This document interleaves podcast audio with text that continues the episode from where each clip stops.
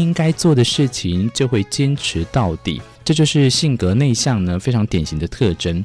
今天我们从金庸里面啊，可以好好的发现这些大侠可以受人尊敬、受读者喜爱的原因之一。文学家家家教一定，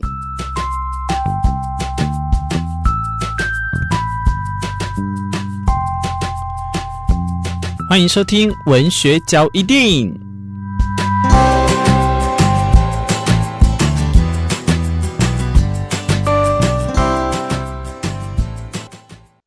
大家好，我是明智。性格往往可以分成有两种，一种是比较奔放、比较外向的人，另外一种内向的人呢，在大多数的眼中啊，其实是很独特的。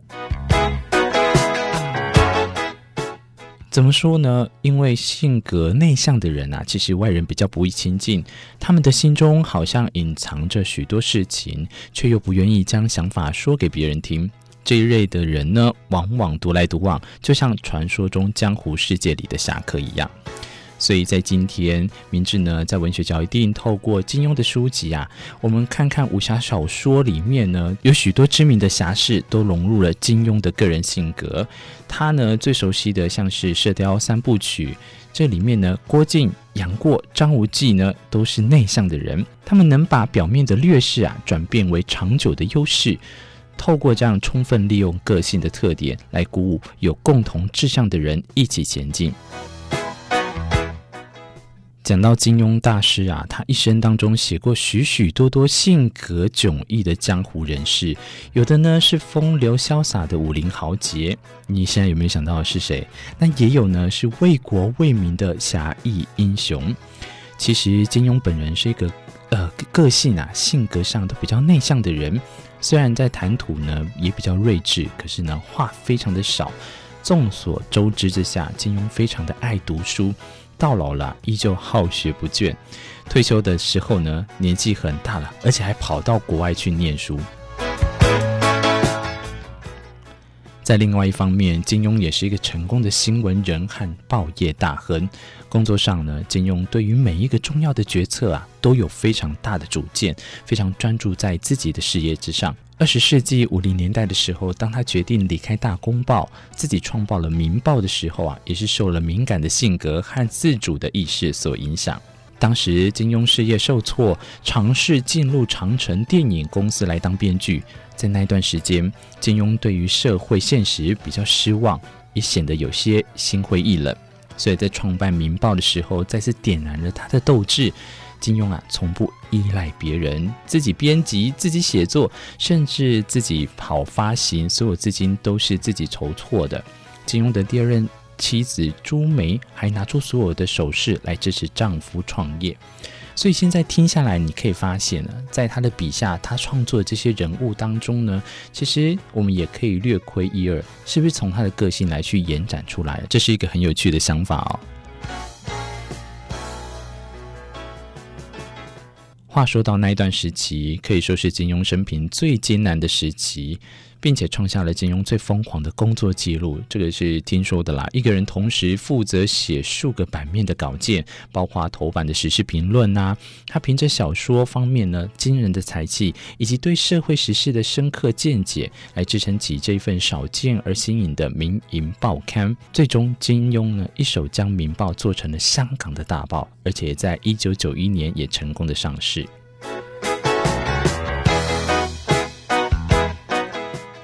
话说回来啊，大多数内向的人在遇到挫折或者是委屈的时候，往往选择自己承受负面的情绪，一般不会轻易的对家人朋友倾诉。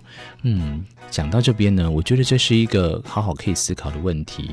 这样有好也有坏，为什么说呢？因为他们都知道啊，没有人愿意听抱怨，无论如何怎么向别人诉说也解决不了，他们宁愿沉默来去做慢慢的消化。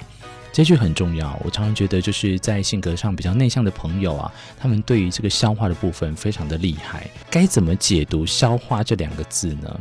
简单讲就是说，呃，如果想通了，找到了新的方向，就可以将这些负能量啊转化成继续奋斗的动力。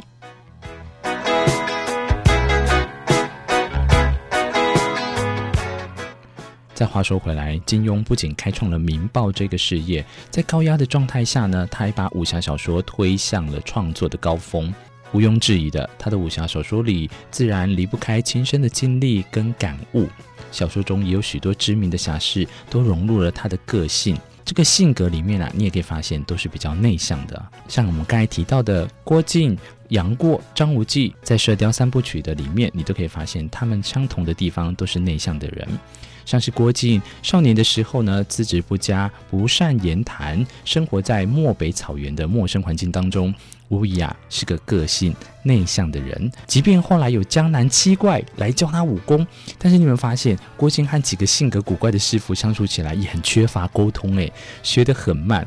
那马玉跟洪七公都看得出郭靖的长处跟短处，也就是说，根据他的特点来教他因材施教呢，其实也可以慢慢让郭靖找到了学习的方法，逐渐开窍，武功得以提升。那说到杨过呢，其实也有许多人都认为啊，我也不外乎一样。年轻的时候风流倜傥，能说能笑，这样杨过应该性格是比较奔放的啊。但其实恰恰相反哦，因为他小时候，你仔细去看，他小时候其实就非常的孤苦，嗯，小小年纪就隐藏了许许多多的心事啊。在字里行间呢，你可以看得出他很多嬉笑怒骂都是他伪装出来的。这种人更恐怖，因为他其实会更可怜啊。在在这种所有的情况压力下，常常他都属于高压的状态。所以杨过从小失去双亲，流落江湖，受尽白眼跟欺辱，还要长时间寄人篱下。他看着郭靖一家人受到了敬佩，热热闹闹的。即使他身为郭家世交，可是也却始终被另眼看待。这份心酸，没有人能了解，也只能自己慢慢的化解。所以杨过在我看来呢，其实也是一直一个比较属于内向的人。但是他武功绝顶的时候，闯荡江湖十六年，都始终戴着人皮的面具，不也是一个很好的这个验证呢？杨过也只希望可以走遍天涯海角，来去寻找他的小龙女。虽然经常行侠仗义，但几乎啊后来都不与外人交流。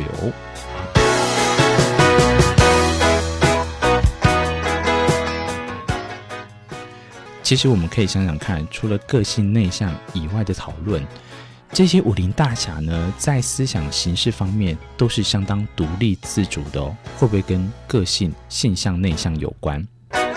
我们继续来提张无忌。张无忌从小的时候生活在海外，没有和外人接触过。回到中原之后，又遭逢双亲惨死的命运啊！一个人流落江湖，诶，怎么三个人都很爱流落江湖？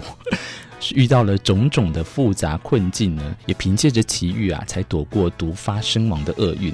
尽管张无忌不像郭靖那么的木讷，但是他也是一个很纯良质朴的人。所以金庸也分别给了郭靖、张无忌特殊的照顾哦。所以你也可以发现，在他们身边有两个，呃，个别都有一个女主角，一个是黄蓉，一个是赵敏，都是相当聪颖的人，来去作为性格上的补充。所以你又可以话说回来，当我们在发觉我们周遭看看比较个性内向的人，比较内化的人呢，其实通常他他的周边的朋友啊，相对来讲会做一个互补的动作，他可能就会欣赏比较开朗的人，跟他去做朋友。其实这样的互补是是很好的，因为相对于独立自主来讲，他们的爱好呢都很简单，对生活也没有特别的要求，对自己非常的严谨。可是另一方面，只要他们认定哦是应该做的事情，就会坚持到底。这就是性格内向呢，非常典型的特征。今天我们从金庸里面啊，可以好好的发现这些大侠可以受人尊敬、受读者喜爱的原因之一。